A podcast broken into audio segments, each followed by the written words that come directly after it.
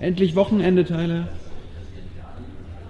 Also ich empfehle allen Zuschauern, erst die letzten Folgen der zweiten Staffel The Americans zu gucken und dann die heutige Pressekonferenz. Hashtag Skripal. Hashtag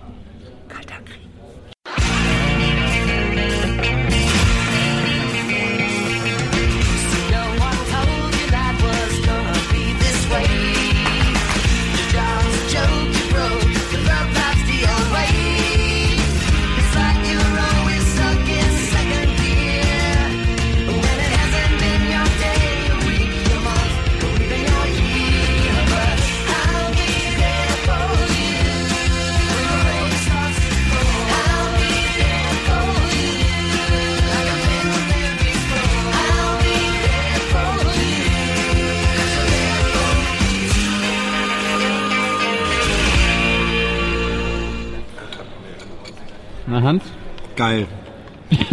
Geil, ich fühle mich völlig richtig verstanden und dargestellt. Danke. An äh, Sascha. Sascha war das, ne? Sascha? Ja. Danke, Sascha. Komm, wir gehen eine rauchen. Ja, ich nicht. Müssen wir anfangen. Hast du mal geraucht? Ja, Wie lange? insgesamt ungefähr 15 Jahre. Oder habe ich noch zehn?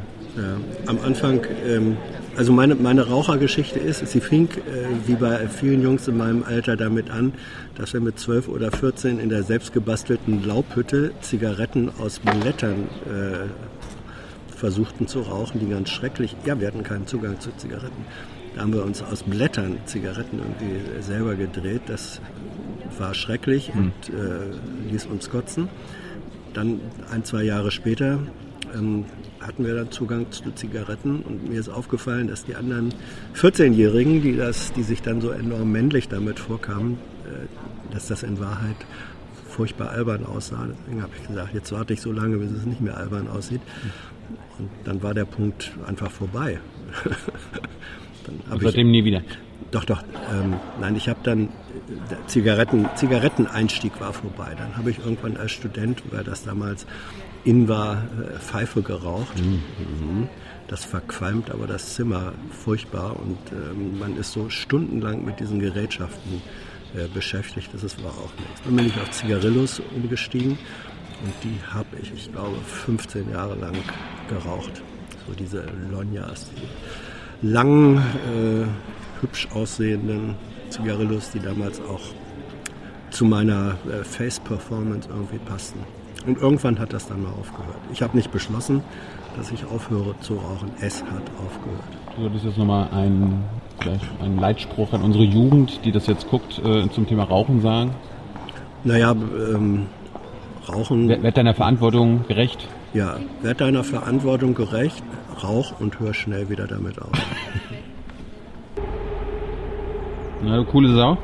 Na du coole Sau. Was haben wir heute verpasst? Nichts. Was hast du heute gefragt? Was, was hast du heute gelernt? Ähm, gelernt ist, dass die Bundesregierung doch deutlich Position beziehen kann. Das hat mich überrascht. Äh, Im Fall Gaza-Streifen, wo eben durch die israelischen Scharfschützen ähm, inzwischen, ich glaube, über 20 Menschen äh, an den Schussfolgen gestorben sind. Ähm, da hat sehr deutlich doch das Außenministerium gesagt, äh, auf Demonstranten darf nicht scharf geschossen werden. Warum haben sie das Mittwoch nicht gesagt? Das weiß ich nicht, da war ich ja nicht da. Nein, sie, nee, sie haben sich also da zu einer, zu einer sehr klaren Position gehabt. Sie haben gesagt, äh, der Einsatz, der, der israelische Waffeneinsatz, also diese, der Scharfschützeneinsatz, äh, sei unverhältnismäßig gewesen. Natürlich in der Form, wir bezweifeln die Verhältnismäßigkeit, aber für, für Diplomaten ist das identisch mit, äh, das war absolut nicht verhältnismäßig. Also es war eine Position, die mich in der Klarheit überrascht hat, aber gut. Gab es eine andere klare Position heute? Ähm, ja, die klare Position, dass nach wie vor man es für allerhöchst plausibel äh, hält, dass Russland hinter dem Novichok-Einsatz steckt. Klar, du nicht? Nee, nach wie vor halte ich es für eine Möglichkeit, aber eben nicht für die einzige Plausibilität.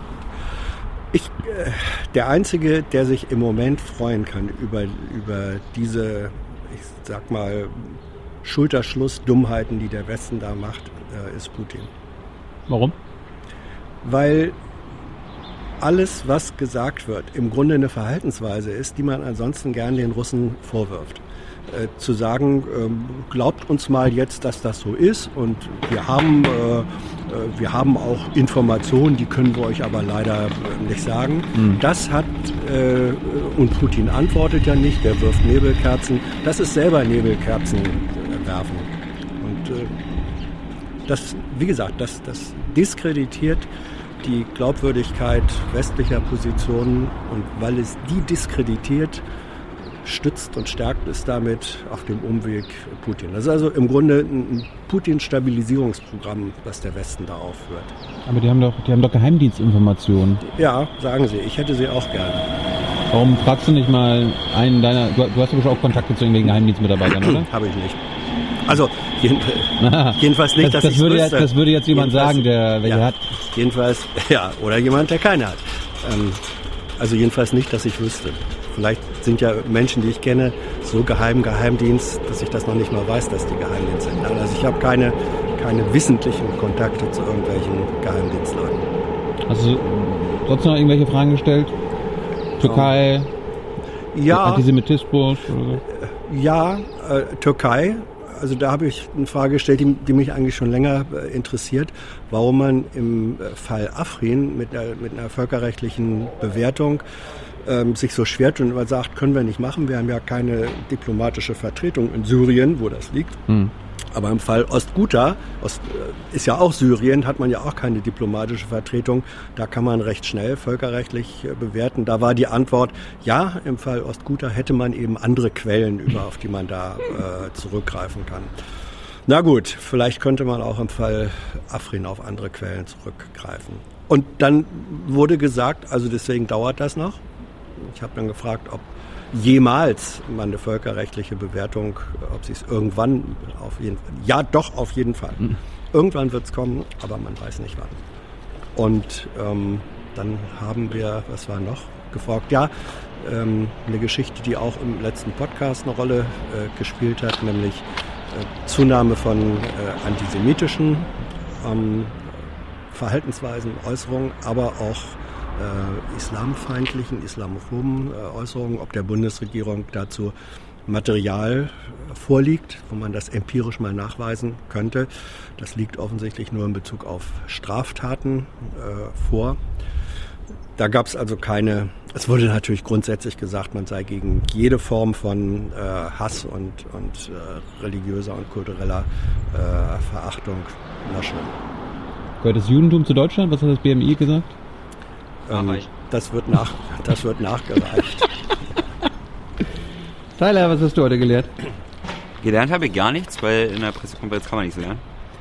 Äh, amüsiert hat mich heute, wie das BMI fast den ZDF aufs Maul gehauen hätte. Also Props gehen ran, raus an Frau Diekmann vom ZDF, weil sie hat das, äh, äh, sie hat das BMI so dermaßen gekitzelt, aufgrund der Unverständlichkeit der Gesetzesvorschläge, dass äh, Frau Koch vom, vom Innenministerium gefühlt fast die Regierungsbank verlassen hätte und ihr, um ihr ein paar aufs Maul zu hauen.